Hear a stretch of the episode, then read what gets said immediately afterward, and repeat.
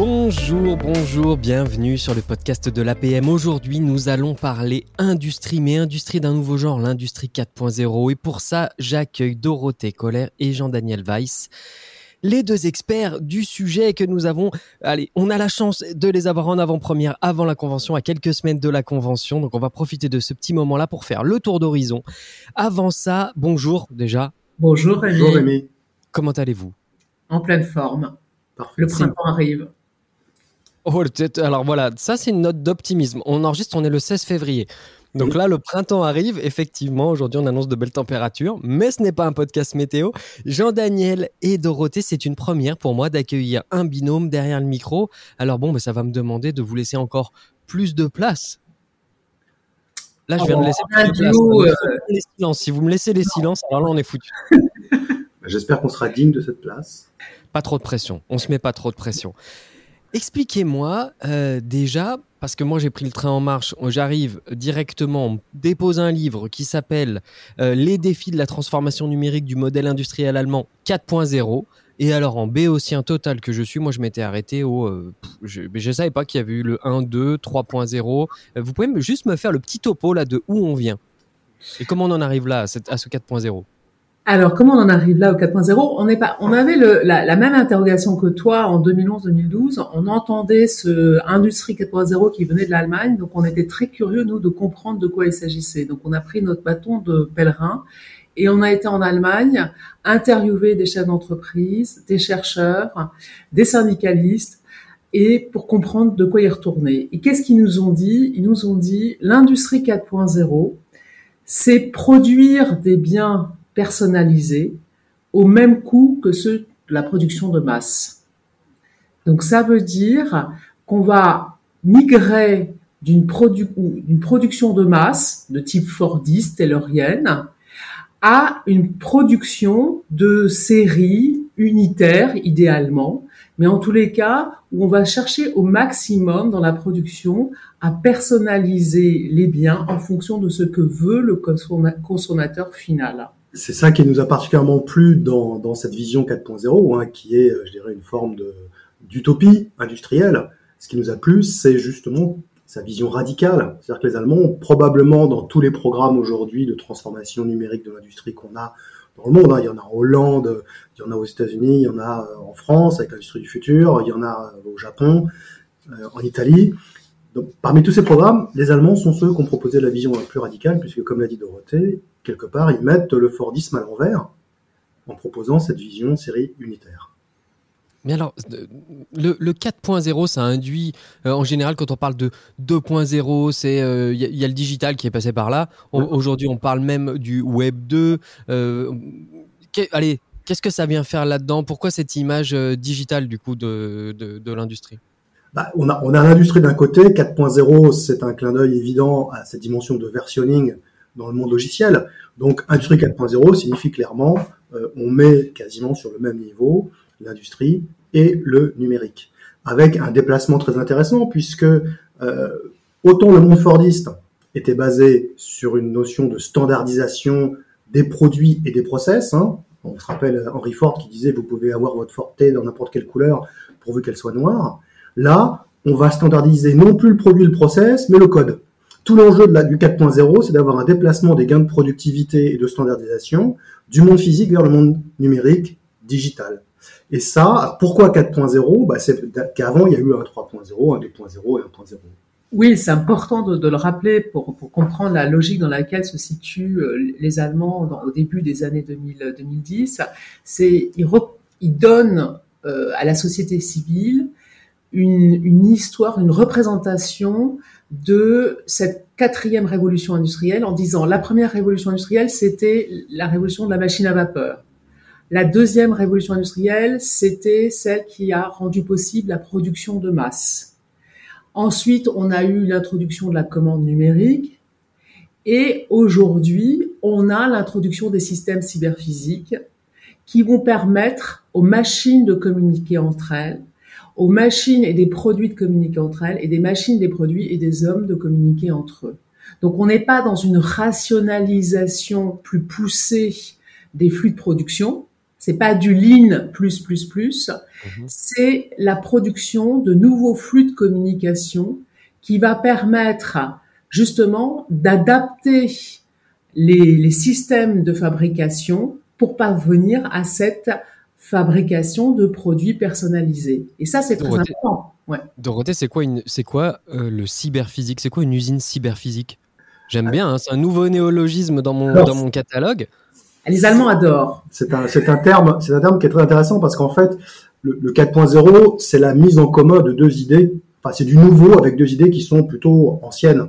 La première, c'est celle de la customisation de masse, c'est-à-dire être capable de produire en masse des biens personnalisés. On y arrive déjà dans un, certain nombre d'industries. Hein. On prend l'exemple de l'industrie automobile ou les voitures. Certains modèles de voitures peuvent être customisés, notamment même euh, au niveau des couleurs de carrosserie, bicolore, tricolore. Donc on a la cu- customisation de masse et de l'autre côté on a cette vieille idée de la cybernétique hein, qui date de, de l'après-guerre. Et donc en mettant les deux ensemble, on a le système cyberphysique. Alors le système cyberphysique, c'est pas une technologie qu'on met en place dans l'usine. À la différence, je dirais, d'une approche qui voudrait que euh, l'industrie du futur soit construite sur une collection de technologies. Hein. On va choisir la meilleure combinaison de technologies pour atteindre une efficience opérationnelle donnée. Le système cyberphysique, en fait, c'est un système qui naît, mais euh, c'est pas une technologie en soi, c'est une méta-technologie qui naît en fait de la mise en relation de tous les éléments euh, dans l'usine avec les humains qui travaillent dans l'usine, mais aussi avec euh, les fournisseurs, les clients, euh, les réseaux d'énergie. Donc c'est vraiment cette idée d'un système qui va s'auto-réguler. Pour donner une image à, nos auditeurs, euh, par exemple, l'avion, c'est un système cyberphysique. L'avion va, à partir de ces différents capteurs, pouvoir s'adapter à l'environnement, se réguler en temps réel. Je crois que c'est ça qu'il faut retenir. C'est une usine qui va euh, pouvoir s'adapter en temps réel en fonction de l'évolution euh, des coûts de l'énergie, par exemple, en fonction euh, de la de la variété de son carnet de commandes, en fonction même, on le voit dans certains cas en Allemagne, euh, du profil de ses opérateurs, de leur niveau de compétence. Voilà, c'est c'est euh, toute une série de dispositifs numériques qui permettent cette adaptation en temps réel dans l'usine et au-delà des murs de l'usine. D'accord. Mais alors, moi, j'avais compris que. Alors, j'avais cru comprendre. Et, là, tu, tu m'as éteint directement, Jean-Daniel. J'avais cru comprendre que justement, l'objectif du 4.0, c'était de pouvoir faire du personnalisé. Mais tu me dis non, c'est plus que la personnalisation. La personnalisation, c'était il y a 10 ans, Rémi. Euh, Réveille-toi, là, on, on a encore passé des étapes. Alors, c'est quoi plus que la personnalisation? Alors, la personnalisation, c'est une idée ancienne, mais il y a plusieurs manières de personnaliser. Je dirais, on peut personnaliser en, préparant, en anticipant une combinaison. hein, dans l'automobile, aucune voiture aujourd'hui n'est la même. Chaque voiture qui sort de chaîne est différente, mais elle est la somme de combinaisons qui sont préétablies et qui sont déjà dans les gammes de fabrication. Là où le 4.0 Alors, euh, pardon, oui, quand je disais personnalisation, j'étais au, niveau avancé, à savoir, on a impliqué le consommateur final dans son choix et il est impliqué dans, dans l'équation. Exactement, J'étais quand même là, j'avais quand même compris l'étape d'après. eh ben, t'es exactement au bon endroit. C'est cette idée, effectivement, que dès la conception, on va avoir une implication du consommateur. Alors, soit de manière indirecte, parce qu'on va capter des données d'usage qui vont permettre, euh, j'irais presque à l'insu du consommateur, de lui proposer le bien qui, va être, euh, adapté à son besoin, ou bien, voire, on va concevoir le produit avec le client. Et un des exemples que nous, on aime particulièrement bien, c'est celui de la Speed Factory d'Adidas, qui à l'origine est un projet piloté, enfin, euh, je dirais, subventionné par le ministère de l'économie et des finances allemand pour réamener en Allemagne, relocaliser une production de chaussures qui se fait aujourd'hui euh, principalement en Asie du Sud-Est. Donc aujourd'hui, on peut personnaliser une chaussure. Ça va être une somme de euh, d'options et la Comment ça se passe alors concrètement? Je suis dans l'usine? Je suis, Alors- je suis où? Je suis dans le magasin? Aujourd'hui, par exemple, tu vas sur le site Nike, tu peux te faire ta paire de Nike, mais qui va être une combinaison d'options et tu vas l'attendre quatre semaines, le temps qu'elle arrive de son lieu de fabrication, c'est-à-dire principalement en Asie du Sud-Est. Là, l'idée, il n'y a que moi qui ai celle-là. Quoi. voilà, et tu es très satisfait, mais elle arrive quatre semaines trop tard. L'idée euh, du 4.0, enfin en tout cas de cette personnalisation de masse, c'est que tu ailles dans un espace de production qui peut se trouver en pleine ville ou dans un centre commercial, qui va être de la taille à peu près de deux containers. Un premier container dans lequel on va scanner ton pied, te faire courir sur un tapis et euh, euh, mesurer la manière dont tu cours. À partir de là, un algorithme va concevoir la semelle optimale par rapport à ton type de course, à ta morphologie, et la chaussure va être fabriquée quasiment en temps réel. Donc tu vas dans le deuxième container, tu vas repartir au bout peut-être d'une heure ou deux avec ta paire de chaussures personnalisées. Ce qu'il faut ajouter, c'est que c'est rendu possible parce que dans le même temps, on assiste à une miniaturisation des outils de production. C'est parce que je sais faire tenir dans un container euh, un système d'impression 3D, d'un système d'encollage, euh, de soudure qui va permettre aussi cette fabrication en temps réel dans un espace réduit. Et c'est ça aussi l'industrie 4.0. Euh, alors j'ai plein de questions qui me viennent. Euh, je voudrais qu'on revienne sur des exemples concrets, mais avant ça, qu'on fasse un petit détour par qu'est-ce que tout ça, vous qui êtes, euh, qui, êtes aux avant-postes de ces sujets, qu'est-ce que ça nous dit de notre société? Qu'est-ce que ça nous dit aujourd'hui? Est-ce que vous êtes intéressé ou est-ce que vous avez parlé avec des sociologues qui vont décrypter ce que ça nous raconte de la société? Alors, ça, ça, nous raconte plusieurs choses. La première chose que nous on trouve très positive, c'est que euh, cette nouvelle manière de produire permet de reconnecter la tête et les bras. Là où dans euh, le modèle fordien, on avait euh, la tête qui était située par exemple euh, bah, dans les centres de conception autour de la région parisienne, et puis euh, la fabrication qu'on avait euh, délocalisé au mieux en province. Et puis, euh, si ça, si ça pas, voilà, délocalisation lointaine. Là, dans, avec ce nouveau dispositif de production, on peut reconnecter la tête et les bras. On peut euh, imaginer euh, des systèmes de production en circuit court et, et ça, c'est euh, c'est extrêmement important aussi dans un, dans un environnement où on pense à l'empreinte carbone du système productif, où on a valorisé nos ressources nationales. Euh, et donc, ça nous permet de réfléchir à de nouveaux modèles d'affaires. Okay. Ça, c'est le premier point. Le deuxième point, comme on l'évoquait, euh, avec la, le container, la miniaturisation, des, outils de production, c'est se dire que peut-être demain, euh, le concept d'usine sera obsolète. C'est-à-dire que si on voit, par exemple euh, la haute école euh, Arc Ingénierie en Suisse qui a mis au point une, machine presque de la, taille d'une grosse Nespresso, qui est une machine d'usinage 5 axes. Et cette machine, elle est petite, maniable, on peut imaginer qu'au lieu de l'avoir dans l'usine, on l'a dans un atelier de co-design. Et donc, ça, ça, veut dire que demain, on peut se retrouver dans des ateliers, euh, il y en a déjà, hein, euh, type Fab Lab, euh, euh, en dehors des usines, où je vais pouvoir venir travailler et aménager mon mmh. temps de travail. Ça veut dire qu'on on revient, ça, ça, ça, ça mérite réflexion, peut-être dans une forme de de travail proto-industriel, euh, mais avec des formes qui sont différentes de celles euh, de l'usine et du salariat tel qu'on le voit aujourd'hui. Oui, ou peut-être dans une autre étape qui va être le, dans, dans, le cycle de vie du produit un peu plus tard. Je, hier, je, faisais, je me suis rendu compte, parce que j'avais jamais fait attention, que maintenant sur les étiquettes dans les magasins des... Oui, parce que je vais encore dans les magasins, moi je suis vieux, mm -hmm. hein, j'achète pas tout sur Internet. Euh, il y a écrit indice de réparabilité. Je me suis dit, tiens, c'est marrant, sur une télé, ils te disent indice de réparabilité, 6,2 sur 10. Bon, ok. Mm. Euh, donc on imagine bien que dans cette phase-là du cycle de vie du produit, euh, on puisse, euh, dans son Fab Lab ou dans son salon, euh, voilà. Mais ce que, ce que j'interrogeais, parce que ça j'ai presque l'impression que on a un peu de chance finalement, on est rattrapé par euh, par le, le, par la vie. on est rattrapé par la vie. On vient de se prendre en plus euh, un confinement, deux ans de Covid, il y a des guerres et tout ça, donc ça vient presque à posteriori justifier ou en tout cas donner des, euh, des justifications. Mais ce qui m'intéressait, c'est du point de vue du consommateur. Qu'est-ce que ça va, qu'est-ce que ça dit, qu'est-ce que ça sert du point de vue du consommateur cette envie ou ce désir ou ce besoin de pouvoir faire euh, de l'unique? Euh, et, et, en quoi ça peut, parce qu'on on est d'accord que tout ça, ce ne sont que des moyens. Mmh. Et donc, si ça sert pas à l'objectif, et si in fine le consommateur ne se retrouve pas dans cette, les possibilités, tout le champ des possibles qu'offrent ces moyens, bah, ça risque d'être simplement une belle prouesse technologique, mais de pas trouver écho. Et dans quelle mesure on peut se dire, où vous avez euh, vu que, euh, tiens, il y a des tendances lourdes sociologiques du point de vue des consos qui pourraient favoriser ce genre d'usage? Alors, c'est une excellente question parce que c'est vrai qu'au départ, le 4.0, si on le présente comme de la customisation de masse, faire des chaussures euh, dédié au pied du jogger. D'abord, on va s'adresser à un segment de clientèle qui est le jogger urbain, qui est capable de mettre plusieurs centaines d'euros dans une paire de chaussures. Mhm. Et puis on va se dire, ok, c'est bien, mais quand on regarde les enjeux aujourd'hui euh, climatiques, euh, économiques, géostratégiques, on, peut se poser des questions sur l'utilité de ce concept. Là où ce concept, ça ne pas les usines demain, quoi.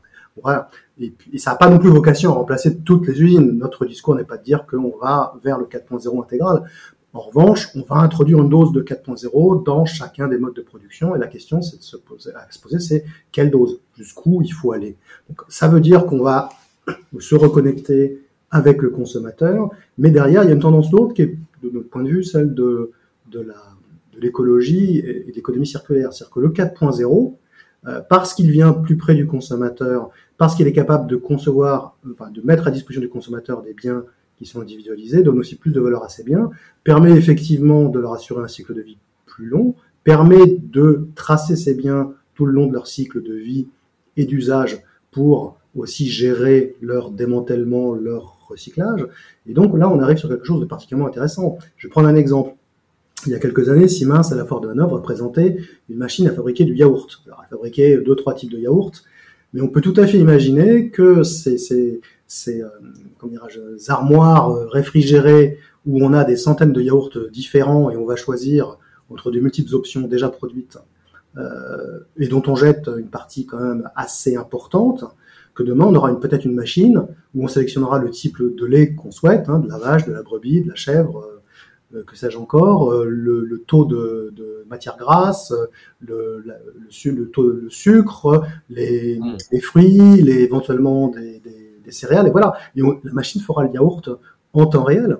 Et donc là, on a non seulement un bien personnalisé, mais en plus un bien qui est fabriqué euh, à la demande, et donc en circuit court. Alors, c'est hyper clair. On voit, bien effectivement comment, euh, comment ces tendances-là peuvent, euh, la façon où le vrac est arrivé dans nos vies sans qu'on y fasse attention, euh, le sur-mesure de la même façon. Est-ce que vous avez, allez, la, minute maintenant, exemple. Donc justement, tu viens de nous en donner un beau. Qu'est-ce que vous avez, vous, comme vision d'usage? On, est, on est d'accord qu'on est, tu l'as dit tout à l'heure, tu as dit le, le, mot utopie. Donc on, on est d'accord qu'on est dans un monde qu'on projette. Qu'est-ce que vous projetez comme autre usage aussi passionnant que celui que tu viens de nous décrire? Bah, je pense que dans la dans l'agroalimentaire, euh, clairement, on peut avoir, on a un besoin de traçabilité qui est déjà là et qui est déjà auquel on répond largement, et pour lequel l'industrie 4.0 peut effectivement euh, apporter un plus, c'est-à-dire de produire en fait en fonction d'une beaucoup plus proche de la demande et donc de jeter beaucoup moins. Donc ça c'est un premier un premier enjeu. Le 4.0 il crée une très forte euh, proximité avec le consommateur. Donc en se rapprochant du consommateur, on va pouvoir substituer progressivement euh, un besoin de consommation de masse à un besoin euh, qui va être auquel on va répondre par de la production, euh, directe. Et ce qu'on voit aussi de manière euh, très claire, dans, chez, notamment chez nos clients industriels, c'est que ça correspond à un vrai besoin, euh, des générations qui arrivent sur le marché du travail. Le 4.0, c'est non seulement il s'adresse non seulement au consommateur, mais il s'adresse aussi, je dirais, à celui qui travaille. Et, puis peut-être. Dorothée, des exemples alors. Oui. Euh, alors, tu Daniel, essaie de m'endormir là. je vois clair dans ton jeu, hein, donc je vais, me je basculer sur Dorothée. Je sais que tu en as plein dans ta manche en plus des exemples concrets. Alors, exemple concret, puis utopie, tu disais. Moi, juste un mot sur l'utopie. Je pense, que ça va permettre de générer une, nouvelle euh, réflexion sur comment on travaille, comment travailler. On est quand même sur un système qui est hérité du 19e, donc euh, moi, j'ai une grande espoir sur le 4.0 va nous permettre d'imaginer d'autres organisations du travail. Euh, un exemple, moi, je trouvais très intéressant ce que Decathlon a mis récemment en place, justement en utilisant l'intelligence artificielle, en, en moulinant des algorithmes, en se disant et si demain on ne vendait plus nos produits, mais euh, on les louait? Et ça aurait du sens parce qu'on a des familles avec des enfants. Les enfants, au fil des âges, ils ont d'autres, leur activité sportive évolue. Et donc, si à partir d'un data, data crunching, d'une analyse de données, on pouvait imaginer un système d'abonnement comme d'abonnement à la plateforme, à des plateformes qu'on connaît, Netflix ou autres, et euh, que nos clients ne viennent plus acheter, mais nous louent des biens, enfin nous louent des, des produits, et, euh, et qu'ils y trouvent leur compte, et nous aussi. Et je trouve que c'est un exemple intéressant que permet le numérique parce que il fait évoluer euh, un, voilà un, système traditionnel. On a un magasin qui vend et on passe d'un magasin Et imaginons que ce magasin est un module de fabrication de semelles personnalisées. Eh bien, moi, je ramène ma paire de Décathlon qui sont en 39 parce que mon pied a grossi je la remets, on enlève la semelle, on la personnalise la semelle d'une autre personne qui est en 39, et il repart avec sa paire de chaussures, qui est à la fois un bien de con, enfin, qui a été produit en masse pour tout ce qu'il y a autour de la semelle dans la chaussure, mais qui contient une part de personnalisation. Donc là, on a un exemple, effectivement, euh, de 4.0 euh, potentiel. Alors, ils ne sont pas encore là, mais on peut l'imaginer. Un autre exemple. ils font de la seconde main, effectivement. Et aujourd'hui, il y a de la seconde main euh, dans les magasins et on a la possibilité de louer euh, le, les équipements. La location, c'est ce qu'ils appellent l'économie d'usage, non? L'économie d'usage. Mais, ça fait, un moment, ça, quand même, que ça existe. Euh, et c'était pas, c'est pas tellement la réponse technologique qui permet ça.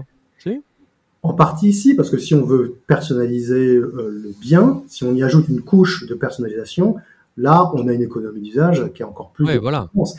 Je, vais prendre un autre exemple dans le monde vraiment intra-industriel, hein, d'un client euh, qui fabrique des plateaux euh, thermoformés, donc en plastique, pour le transport de, de, pièces, depuis ceux qui fabriquent les composants jusque chez le client final. Donc euh, ça, dans la cosmétique, dans l'automobile, dans la santé, on a ces plateaux. Mon premier job de cet industriel, c'est d'optimiser le plateau hein, et qu'il soit de qualité pour qu'il puisse servir sur des chaînes qui sont assez largement automatisées. Le risque, si le plateau se déforme, c'est qu'effectivement, bah, la chaîne, elle s'arrête. Donc là, il y a un risque perçu par le client important. Il se trouve que ce client, il a non seulement cette, euh, culture industrielle plasturgiste, il a aussi une culture logistique et il a une culture euh, numérique parce qu'il a dans son équipe euh, un, très très bon dans les systèmes d'information. Il a fait évoluer son modèle d'affaires. Aujourd'hui, il propose à ses clients non plus de produire 600 000 plateaux thermoformés qui vont faire juste un voyage depuis chez lui jusqu'à celui qui fabrique par exemple des bouteilles en verre et ensuite chez celui qui va les remplir avec du champagne plateau qui, in fine, va être euh, euh, stocké quelque part, jeté, euh, on ne sait pas trop ce qui devient.